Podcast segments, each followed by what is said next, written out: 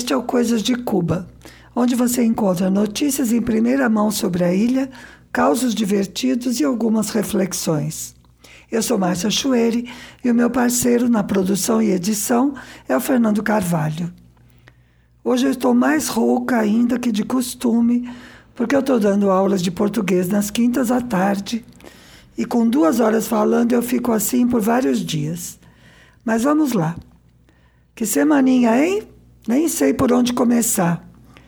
Ó, oh, eu sei que você escuta o nosso podcast para saber coisas de Cuba, mas eu não posso evitar falar do Brasil também, porque eu vivo aqui, mas o meu coração está aí.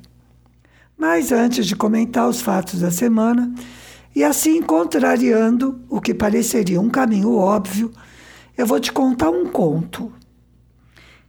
Ele se chama Apólogo Brasileiro Sem Véu de Alegoria. É do Alcântara Machado, um autor que merece ser muito mais lido e estudado. Pois esse conto conta uma história que se passa num trem que vai de Maguari a Belém. É noite e o trem está totalmente escuro. Calma, que não é história policial nem de terror. Na verdade, esse trem sempre está escuro. Simplesmente as luzes não funcionam. Está sempre lotado de trabalhadores de um matadouro que já estão acostumados com a escuridão. No momento da história, eles estão voltando para casa do trabalho já cansados. Mas nessa noite viaja também um cantor baiano velho e cego que está voltando de uma apresentação. Ele vai bem contente, até que, tentando puxar a conversa com o guia, pergunta se o jornal diz alguma coisa da campanha presidencial. Ah, acho que esse foi um dos ganchos que me fez lembrar da história. Campanha presidencial. Te diz alguma coisa? Pois o guia lhe responde que não sabe, porque o trem não tem luz. Resumindo bem o conto, o velho cantor cego fica indignado, sobe no banco e faz um discurso inflamado de que aquilo era uma falta de respeito, que não se pode viver sem luz. Estranhando muito aquela interrupção do costume, os passageiros habituais põem atenção.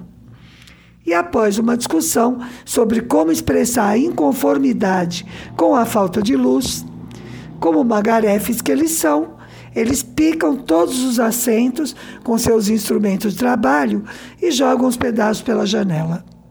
No final, após chegar ao destino e descobrirem o que aconteceu, só um passageiro tem a coragem, ou quem sabe a inocência, de dizer à polícia que a causa do quebra-quebra foi a falta de luz e que o líder do quebra-quebra foi um cego. E esse inocente vai preso, porque, como diz o texto, com autoridade não se brinca. Por que eu estou contando esse conto?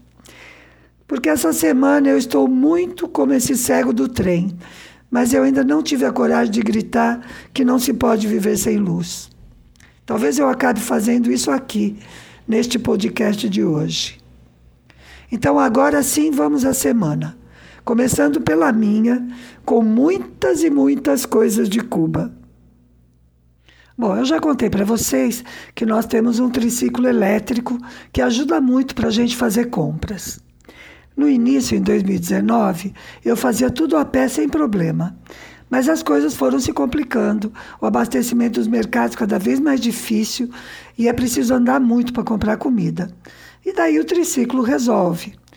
Com restrições, claro. A primeira é que eu não posso ser a motorista porque eu não tenho carta de moto. Na verdade, eu nunca nem quis. A ideia sempre foi que o genro da Dulce dirigisse o nosso triciclo. Para quem ainda não sabe, a Dulce é minha irmã cubana e mora com a gente há muitos anos. No início, o plano era o seguinte: nós compramos o Triquimbili, que é o nome carinhoso que esses veículos têm aqui. Cubano adora dar nome estranho para as coisas, viu? Triquimbilha é só um deles.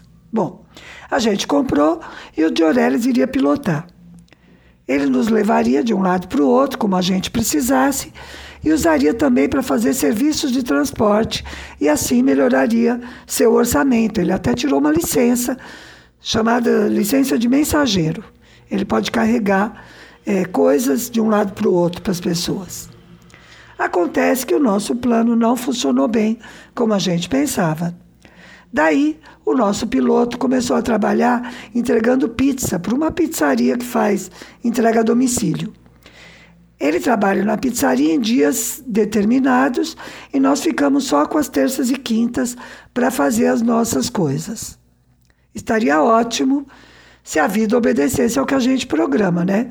Mas óbvio que não é assim. Então, por exemplo, as minhas aulas são às quintas, por causa do triquimbili. A Dulce sai para trabalhar numa clínica às terças, por causa do triquimbili também. Aliás, no caso dela, o triquimbili é que vem na terça pra, por causa dela. Enfim, a vida não obedece ao que a gente programa. Daí que nesta semana avisaram que na quarta-feira ia chegar salsicha no mercado que atende a minha bodega. Veja bem, nem terça nem quinta, justo na quarta-feira.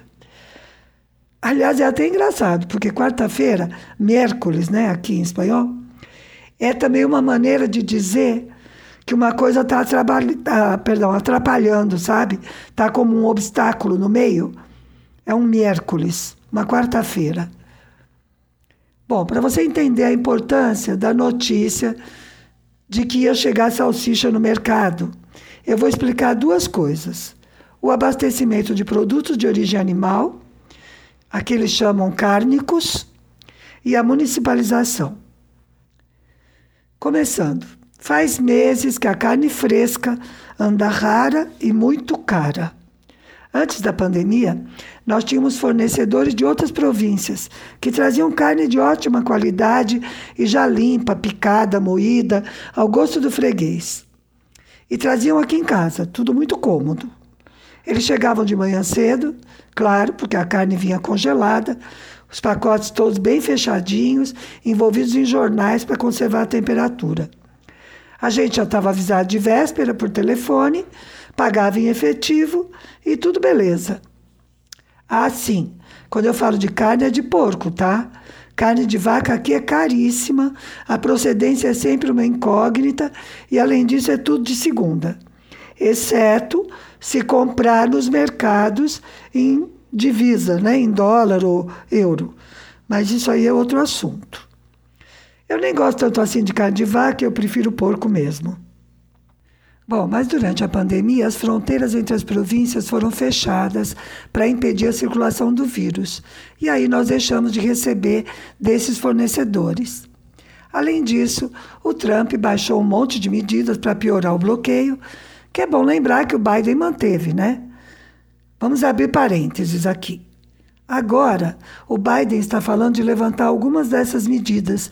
E talvez você veja aí pelos jornais que ele generosamente está diminuindo o bloqueio. Não é verdade, tá? Já começaram os voos a várias províncias que eles tinham cortado, não é mais só Havana. E estamos esperando que resolvam como vai ser a remessa de dinheiro, já que ele não quer que passe por empresas do governo e aqui tudo é estatal, ora essa. Mas isso é outra história. Vamos voltar para os cárnicos. Fechamos parênteses. Como eu dizia, Além das restrições de movimentos por causa da pandemia, o bloqueio dificultou muito a, a, perdão, a importação de ração e de outros insumos para a criação de animais, remédios, vacinas, essas coisas. E então a carne ficou mais escassa. Enfim, essa situação me empurra a comprar outros produtos de que eu não gosto, mas é o que mais tem. São os ultraprocessados. Sabe o que é? Aquelas tranqueiras cheias de sais, gordura de todo tipo, proteína de soja e principalmente esse horror que eles chamam de carne mecanicamente separada de ave. Você sabe que o que tem ali é pé de frango com e tudo, né? E todas aquelas pelancas e tudo mais que a gente não quer ver enquanto come. Mas o meu maior problema com isso é que eu tenho uma forte intolerância a aves. É sério, gente. Eu também tenho medo de galinha, mas não é disso que eu estou falando. Eu estou falando é de intolerância digestiva mesmo. Eu não posso comer nenhum tipo de ave.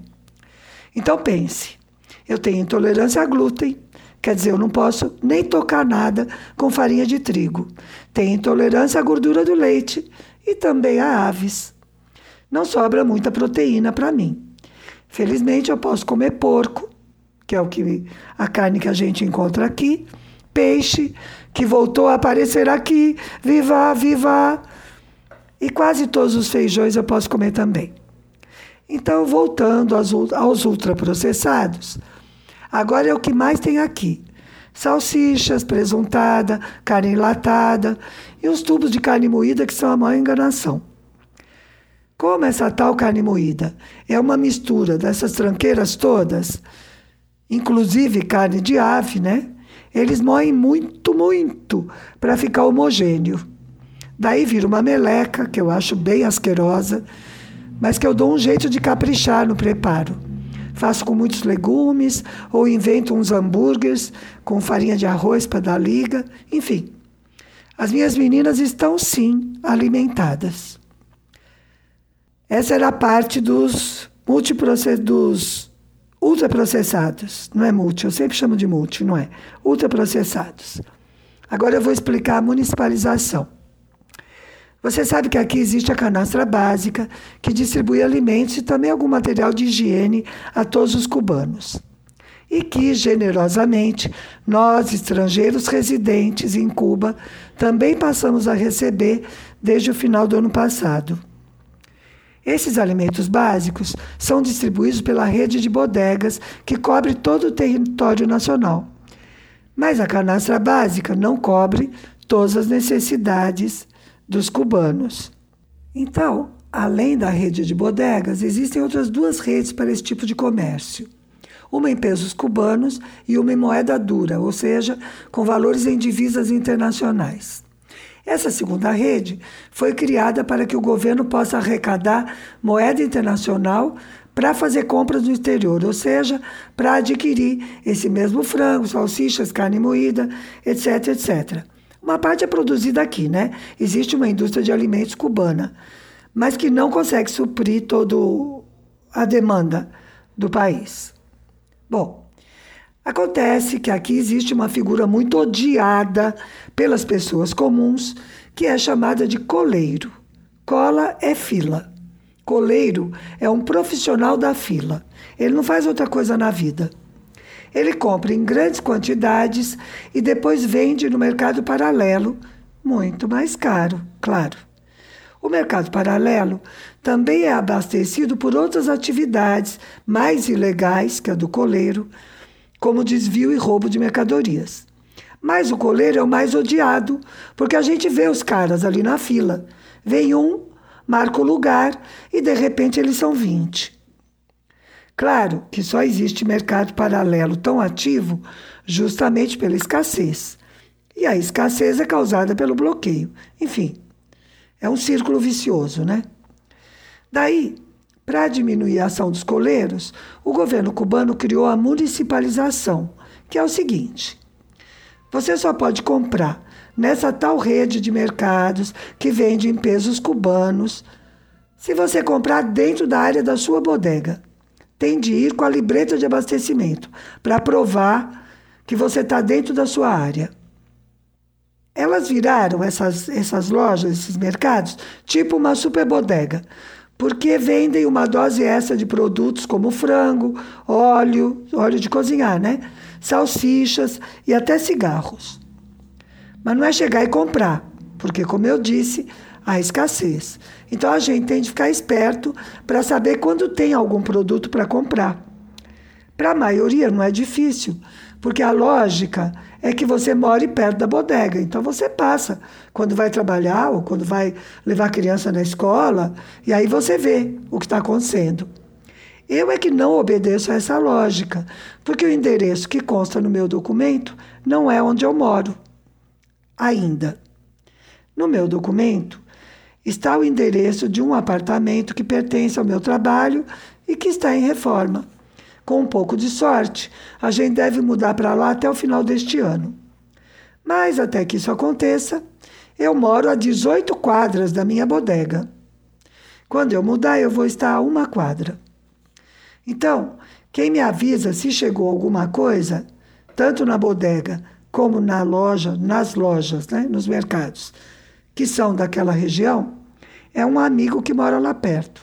Ou seja, que compra na mesma bodega e no mesmo mercado que eu. Bom, já expliquei a importância da notícia de que iam vender salsicha justo na quarta-feira. Agora eu vou contar o que aconteceu. Então, na quarta-feira, eu saí de casa logo que a minha filha saiu para a escola, às sete da manhã, e fui para lá. E quando eu cheguei, já tinha fila. A loja só abre às oito e meia. E justo nesse dia, meu amigo não foi.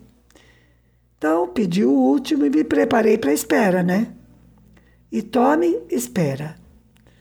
Gente, não é uma coisa complicada, não é para ser. Eram dois pacotes de salsicha para cada núcleo, até o limite de oito pessoas. Se o núcleo tem mais de oito, são quatro pacotes. É mais ou menos isso. E as pessoas costumam levar o dinheiro já contado, né? Realmente não é para ser complicado. Mas demora um absurdo de tempo para aquela fila andar. Sério. Eu estou falando de várias horas.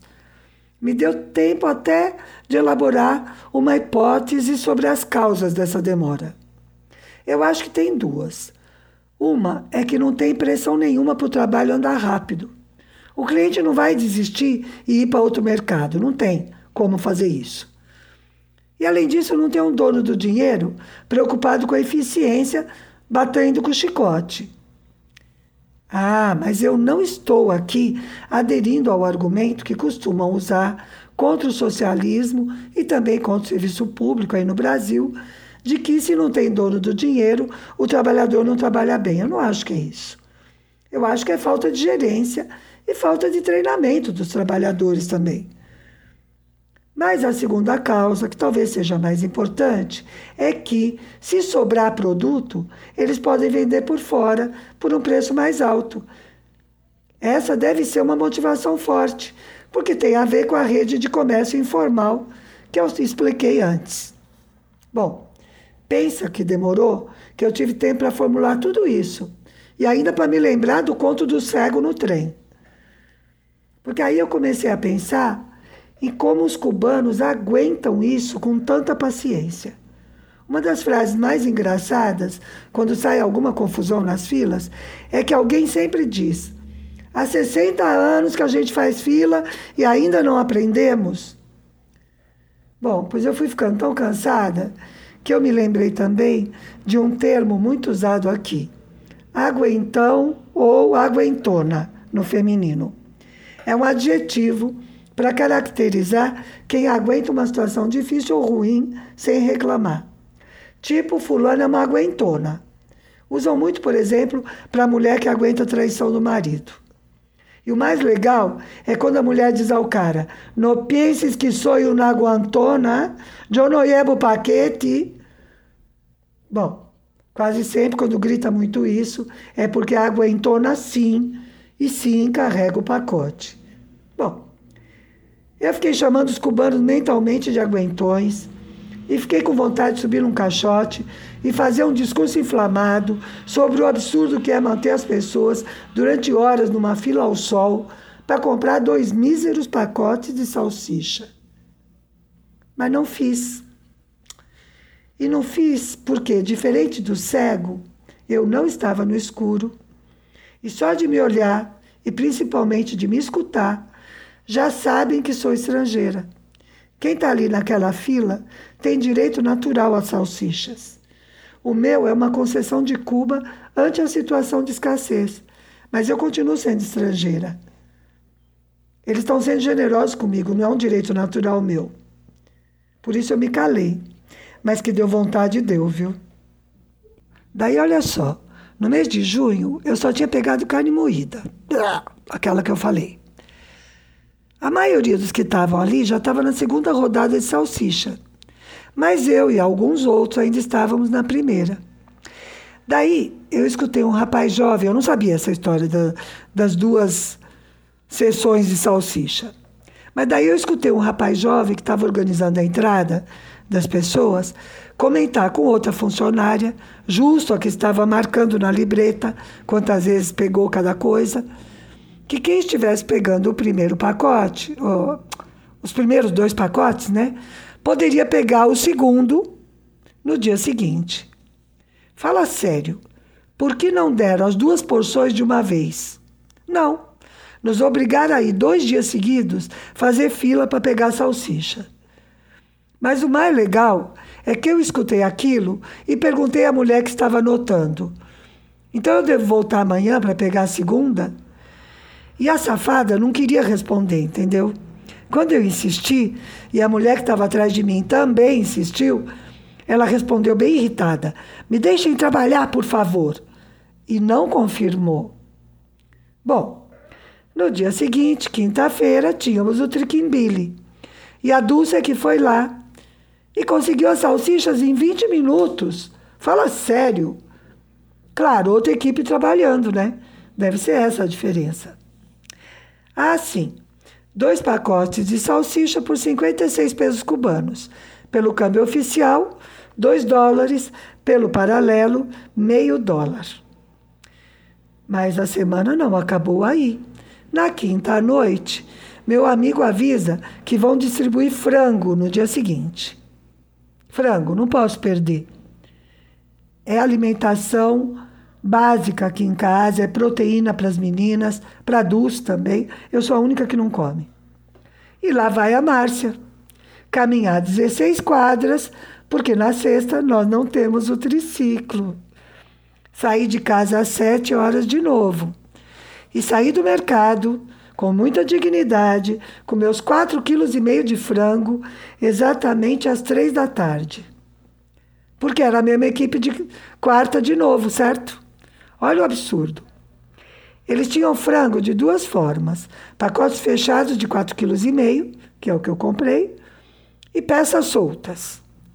O que seria mais lógico? O que eu faria se eu trabalhasse nesse lugar e estivesse organizando?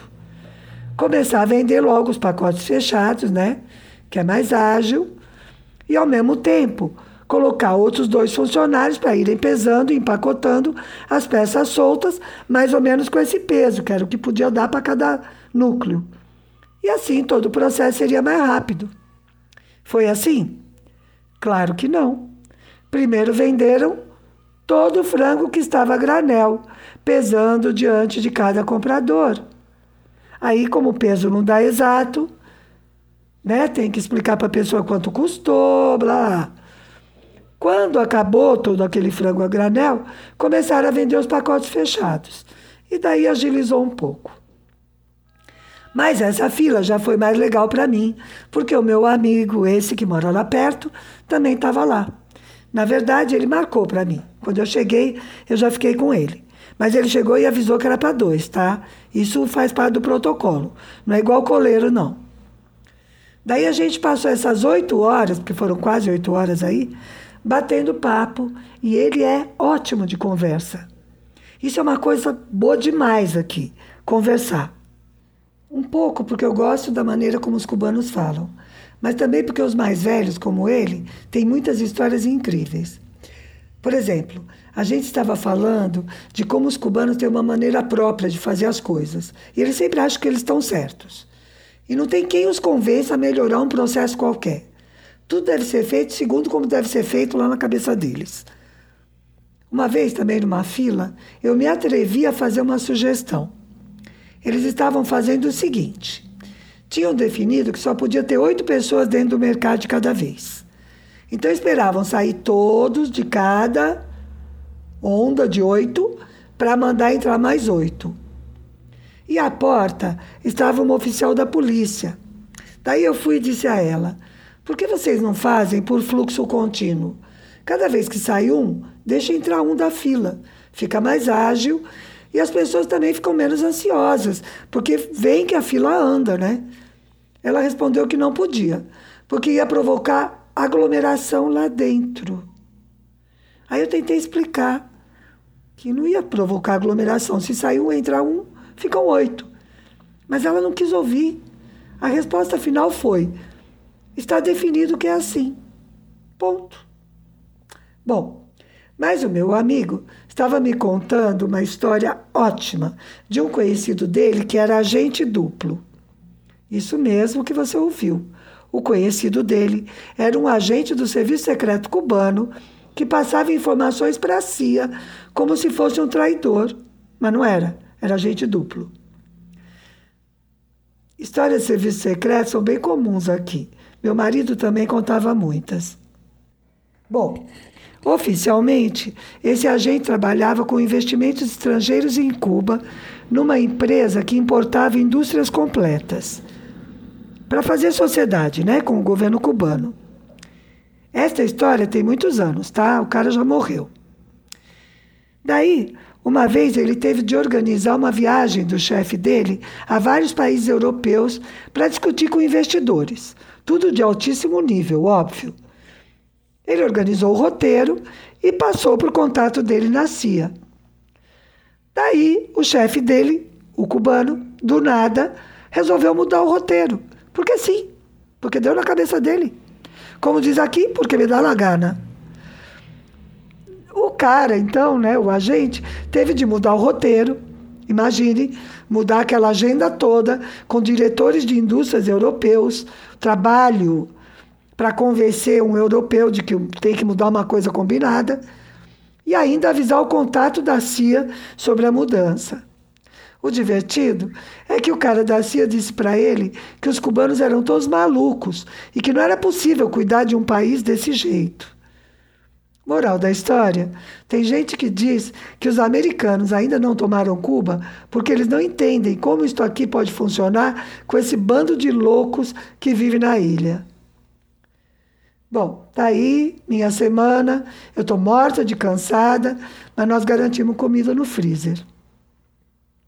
E agora eu vou comentar a semana do Brasil. E de novo eu me sinto cego. Eu não sei se eu tenho o direito de falar o que eu vou falar. Porque vocês é que estão aí, segurando o rojão, mas eu não posso, eu não consigo ficar calada. Primeiro de tudo, eu quero dizer que eu também fiquei chocada com os assassinatos do jornalista e do indigenista. De jeito nenhum pensem que eu estou tirando a importância desse fato. Não se trata disso. Mas eu fico perplexa em como a nossa indignação é pautada pela imprensa e sabe-se lá por quem mais. Eu digo isso porque há anos estão morrendo ativistas de vários movimentos, sindicalistas, ambientalistas. Desde o golpe, quase todo mês, assassinam algum ou alguns, mais de um. Eu mesma já postei isso várias vezes, que estamos numa guerra, mas só morrem os do nosso lado. Eu acho mesmo, de verdade, que a gente está numa guerra de baixa intensidade. E não é só no Brasil. A ascensão da direita não é exclusividade nossa.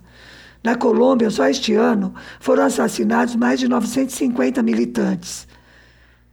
Daí, a gente grita, entre aspas, bem entre aspas, pelas redes, que isso não pode ficar assim. Colocamos bem grande: quem matou Marielle? E a vida segue. O que eu estou dizendo? O que eu acho que está faltando? Eu acho que está faltando cortar os bancos do trem e jogar o recheio pela janela. Está faltando sangue e suor, menos internet e mais rua. E que isso só vai mudar se as lideranças quiserem, ou se a gente conseguir lideranças melhores. Porque as bases sozinhas não vão poder fazer isso. E a gente é base.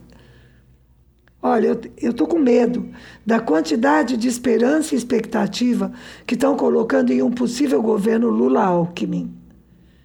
Porque, gente, não é governo Lula, como não foi governo Dilma. Foi Dilma Temer. E a gente sabe o resultado. Eu não acredito nem um tantico assim em promessas de Alckmin de não dar golpe. Af, vamos. Bom, mas eu sou Lula 13, tá? Estamos juntos na campanha e vamos em frente. E agora eu vou parar de falar nisso, porque eu não consigo ser como o cego do conto. Porque enquanto aí entregavam a Eletrobras, aqui o presidente foi à televisão explicar aos cidadãos o problema que está havendo com a produção de energia elétrica e quais são as medidas que estão sendo tomadas. Tudo tintim por tintim. Inclusive os critérios para tomar decisões sobre, o, sobre onde cortar energia quando não dá para abastecer o país todo. E porque eu estou num país onde nunca matam ativistas.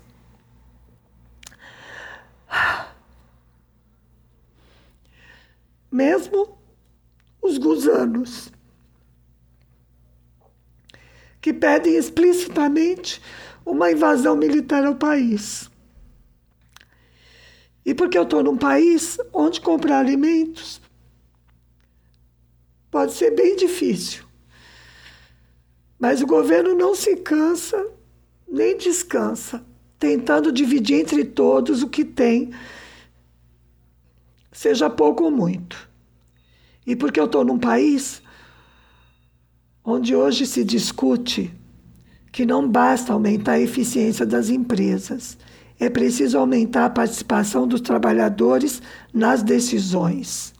E mais, que o aumento de produtividade tem de reverter a favor de toda a sociedade porque professores e médicos, por exemplo, não podem ficar excluídos de um eventual aumento da riqueza do país. Bom, chega por hoje, né? Acho que eu consegui explicar o meu papel de cego, que eu assumo ou recuso, como posso, como dá. Eu vou deixar de presente um vídeo de um músico cubano chamado Tony Ávila, que faz canções de conteúdo social. Este se chama Timbirite. Timbirite é o nome que se dá a pequenos comércios de rua com barracas. O vídeo é de sete anos atrás e tem a ver com as mudanças legais que foram feitas aqui para permitir pequenos negócios privados. Por isso ele fala de uma licença, ou seja, uma autorização para vender. Essas mudanças provocaram o temor de que poderiam ser uma porta para a volta do capitalismo. Uma discussão muito cabeluda que vai ficar para outro podcast. Por hoje é isso e eu te espero no próximo domingo com mais coisas de Cuba.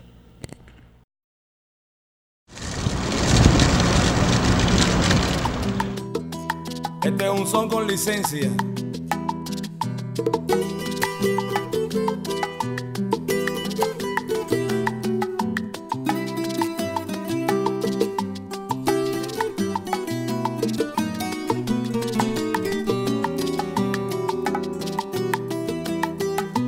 Voy a sacar la licencia para hacer un timbirichi.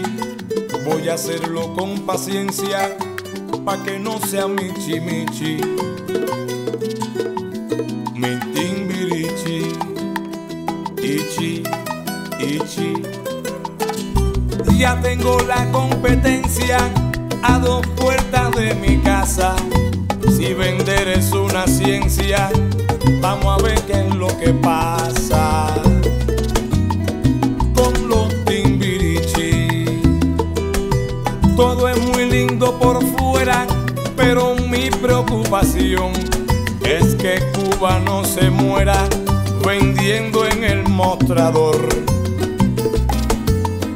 de un timbirichi. Cubano, abre tus puertas y tus ventanas. Que no te muerda el aroma de esa manzana. No dejes que te consuma la competencia. Y a tu timbirichi cógelo con paciencia. Con paciencia.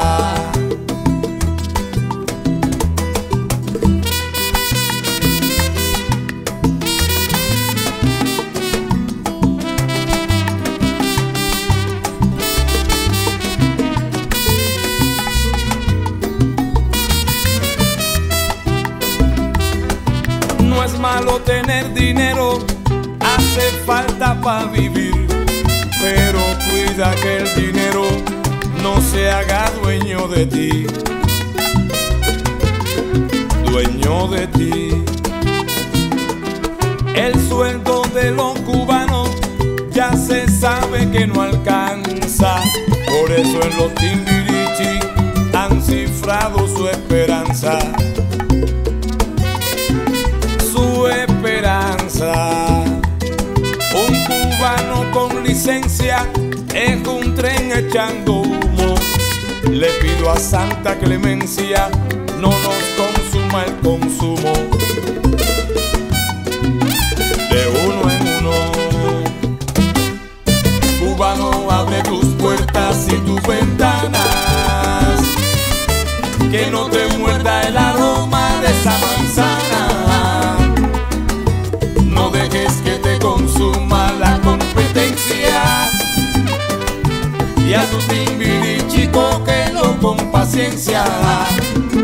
con paciencia. Cubanos y el timbirichi levantan tu economía. No te olvides que un buen día naciste sin timbirichi. Sin timbirichi. No, no, no, no, no olvides salvar